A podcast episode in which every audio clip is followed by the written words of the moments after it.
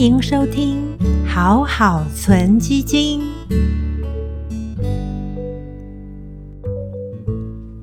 今天要来聊 ETF 跟基金是朋友还是敌人呢？很多朋友都会问到，有 ETF 之后是不是没有人要买基金了？其实没有那么严重，可以看到国外很多的基金公司也开始发行 ETF，主要是为了满足投资人不同的需求。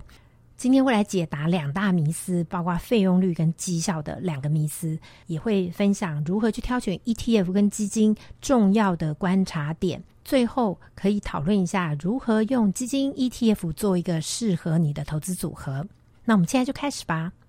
两大的迷思最常被问到的第一个是基金的费用率就是比 ETF 来得高，所以不想报酬被费用率吃掉的话，就是买 ETF。事实上这是一个迷思。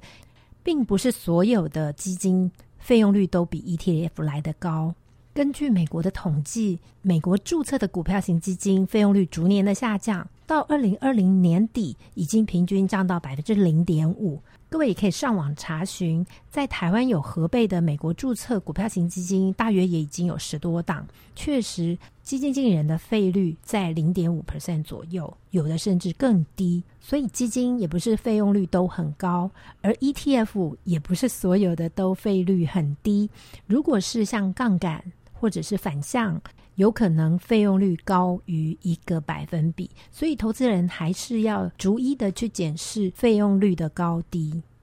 第二个迷思是基金的平均绩效无法击败大盘，所以买 ETF 就好了。事实上，这里面也有迷思，是因为基金的平均绩效对于个别投资人来说不是太有意义，是你并不是买所有的基金。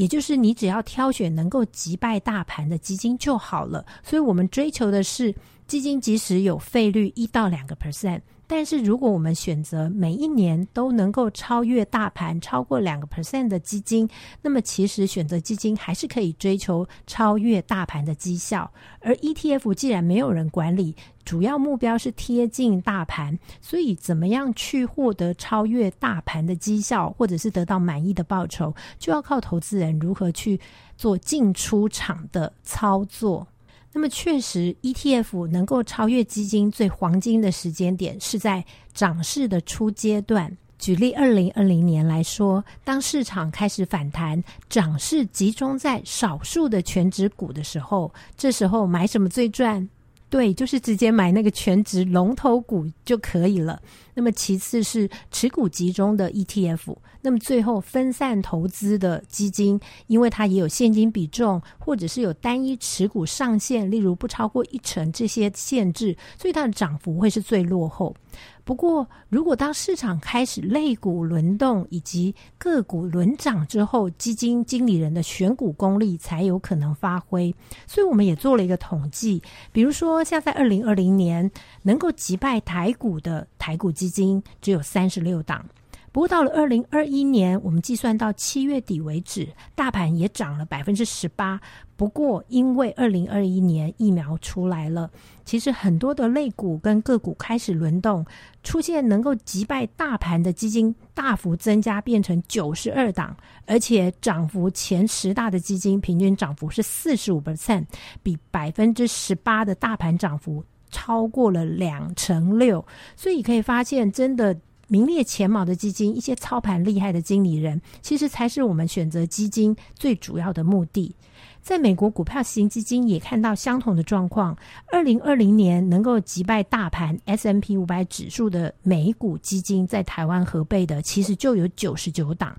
到了二零二一年，即使美国 S M P 五百指数到七月底涨了将近十八个 percent，但是仍然有一百一十八档在台湾有合备的美国股票型基金能够击败大盘，而且涨幅前十名的基金平均涨幅在前七个月就有二十三个 percent，所以我们认为还是主动的。去寻找能够击败大盘的优异基金，就是你选择基金的重点。不是因为平均值无法击败大盘就直接去买 ETF，而是我们要在基金当中选择扣掉经理费率之后，还能够超越大盘，而且能够超越百分之二以上的基金，来作为我们的投资标的，才是积极理财的目的。所以，如何选择 ETF 跟基金呢？ETF 的优点在于它可以放空或者频繁进出的成本比基金来的低。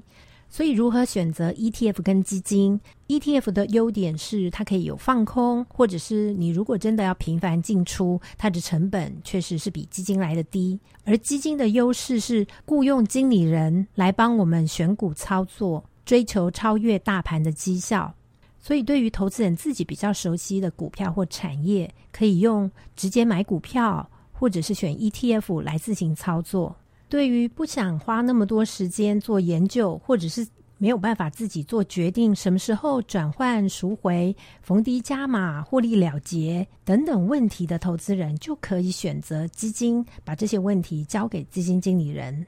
所以在类型上，想要做长期投资，因为时间比较长，会遇到景气的多空循环，像全球型股票基金，或者是涉及股票、债券这种资产配置的平衡型基金，其实就很适合用基金来做投资，或者是有在地投资优势的，包括像是近期非常热门的，像是波湾债。伊斯兰债这些就有在地操盘的优势，就适合用基金来投资。所以我们会建议基金可以当投资的核心，时间是放比较长的，而 ETF 可以做短中期的投资。你可以因应需要短期的题材来做进出。如果你也是专业的投资人，其实可能甚至会做放空，或者市场反弹的时候做杠杆，这些都是建议比较有经验的投资人才纳入。结论是，不论 ETF 或者是基金，都要选择费用率低、绩效能够击败大盘的 ETF 或基金。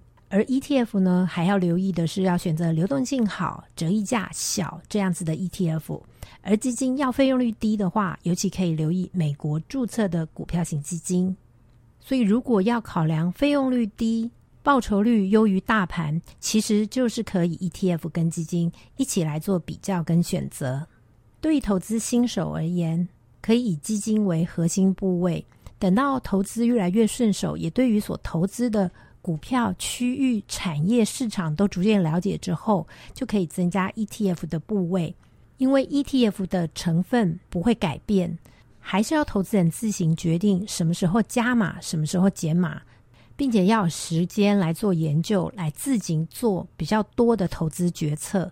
所以，对于比较资深的投资人，有可能最后是同时有买股票、有买 ETF，以及有长期核心的基金配置。所以，事实上，存股、存 ETF 跟存基金是可以同时并存的。